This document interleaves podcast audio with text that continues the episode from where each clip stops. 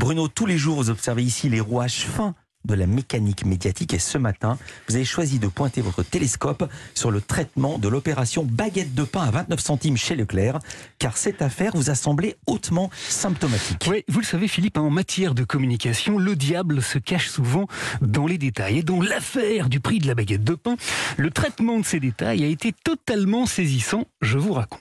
Tout a commencé mardi matin. Michel-Édouard Leclerc était l'invité d'RMC et il était venu faire une annonce qui a parfaitement résumé Apolline de Malherbe. Leclerc bloque le prix de la baguette. Il va être à combien du coup le prix de la baguette chez vous 0,29 la baguette de 250 grammes. Alors ici, le petit détail auquel il fallait être attentif, Philippe, c'est un verbe, celui-ci. Leclerc bloque le prix de la baguette. Leclerc bloque le prix de sa baguette, ce qui signifie que le prix ne va pas changer, il va tout simplement rester le même, en dépit de l'augmentation des prix du blé, le même que celui qu'il était donc déjà. Information capitale et confirmée hein, hier par Michel-Édouard Leclerc lui-même, qui était invité de C'est à vous sur France 5. C'est une baguette premier prix, c'est une baguette industrielle, du pain blanc, qui, qui était vendue entre 0,22 et, euh, et 0,32. Le prix n'a pas changé? Non et pourtant, Philippe, voyant dans l'opération Prix du pain une occasion géniale de mettre la main sur un sujet concernant, l'ensemble des médias s'est pris de passion pour la question, mais en oubliant ce détail. Et c'est ainsi qu'hier soir, dans le 20h de TF1, Gilles Boulot a donc lancé le sujet avec cette formule. Le groupe Leclerc a annoncé qu'il allait dès aujourd'hui casser les prix.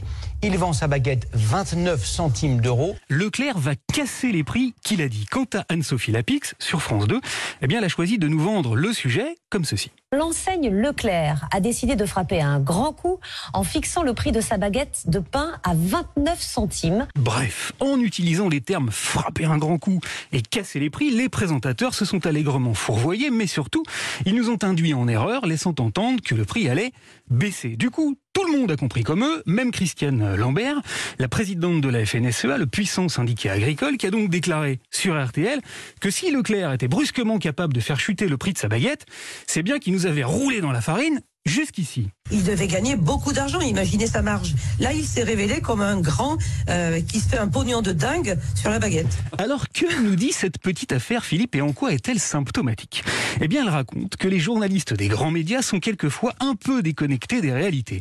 La baguette coûte 29 centimes chez Leclerc depuis Mathusalem, mais pour le savoir, encore faut-il acheter son pain chez Leclerc. Homme, or, comme la plupart des journalistes qui causent dans le poste habitent, comme vous et moi, dans les grandes villes, ils achètent leur tradition 1,20€ à la boulangerie du coin et ignorent totalement, c'est également mon cas, hein, je vous le rassure, que le prix de la baguette est celui de 0,29 chez Leclerc. Enfin, si vous me donnez encore un tout petit peu de temps, Philippe, il faut que je vous explique pourquoi l'habile Michel-Édouard Leclerc a fait cette annonce et comment on en est donc arrivé là. En fait, Michel-Édouard Leclerc l'a dit hier dans C'est à vous. De toute façon, à chaque fois que je fais un truc, il euh, y, y, a une polémique. Or, une polémique, il en a créé une, Maus, en tout début de semaine dernière. Interrogé sur CNews au sujet de sa ferme intention de faire respecter le passe vaccinal à l'entrée de ses supermarchés, Michel-Édouard Leclerc avait répondu ça à Laurence Ferrari. Mais alors comment ils feront les gens qui ne sont pas vaccinés, qui n'ont pas le passe Eh ben, vaccinal pour venir faire leurs courses Ils viendront pas. Tollé sur les réseaux sociaux, appel au boycott de ces magasins, Leclerc était devenu en un instant l'incarnation de la discrimination et de l'inégalité de traitement. Alors, eh bien alors, Leclerc se devait urgemment de faire oublier cette séquence-là. En termes marketing, on dit ça comme ça. Donc c'est important pour nous en stratégie d'entreprise de ne pas perdre la confiance du consommateur. Magnifique formule, et voilà pourquoi, Philippe, en parfait connaisseur des rouages de la mécanique médiatique, Michel-Édouard Leclerc a utilisé une bonne vieille ficelle qui veut que pour éteindre une polémique, rien n'est plus efficace que d'en faire naître une nouvelle.